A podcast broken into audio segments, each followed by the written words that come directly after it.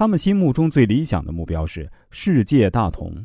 这也是各种类型的人的内在要求，也是社会发展的一种深刻需求。社会上的每个人都能够各展所长，不管是王公贵族还是平民百姓，每个人都能够实现机会均等，大家也都不会因此产生怨恨和纠纷。人活着能如同各种生物一样自然生长，这是一种多么理想的状态。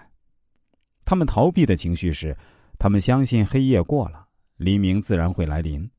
山穷水尽疑无路，柳暗花明又一村。所以不必焦虑和担心，一切终将水到渠成，没有什么事情值得大惊小怪。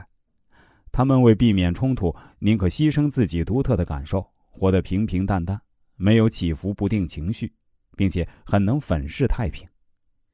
他们日常生活所呈现出来的特质是温和、平稳、冷静，处事淡漠，不自夸，不邀功，不主动发表意见，骂他也不回应，顶多向对方打个招呼，愿意倾听别人的话，也很有同情心，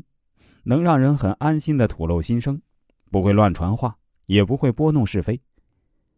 他们经常懒懒的看电视、睡觉或吃东西，一副无所事事的样子，对自己的要求不高。别人要求他时，他也漫不经心，一副很不在乎的样子，动作较慢，经常拖拖拉拉。同时，他们也喜欢运动，喜欢大自然，很容易沟通，没什么主见，无法帮别人拿主意，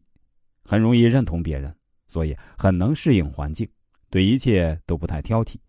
不喜欢冒险。也依赖别人，不太给自己和别人定高标准，很有排解纠纷的能力，能替两边说好话，有了解双方情绪和委屈的能力。他们常常出现的情绪感受，由于宽宏大量和不记仇，所以情绪常保持自然、平稳和淡然，并且能温暖的体贴他人。但是，他们常逃避不好的感受，对不好的感受根本不去触碰。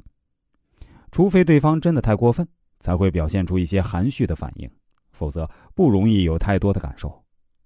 他们常掉入的陷阱是这样的：由于他们的生活期望不是自己制定的，而是依循文化、传统、风俗和他人的期望而去应，对，所以他们不重视自己内心的需求，也不太发展自我，不觉得自己有独特的个性，只是平凡人而已。他们防卫自己的面具。因为生活在自以为满足的自得其乐之中，所以他们不积极，也不想察觉任何需要和感受。生命中没有冲动，但他们却非常满意。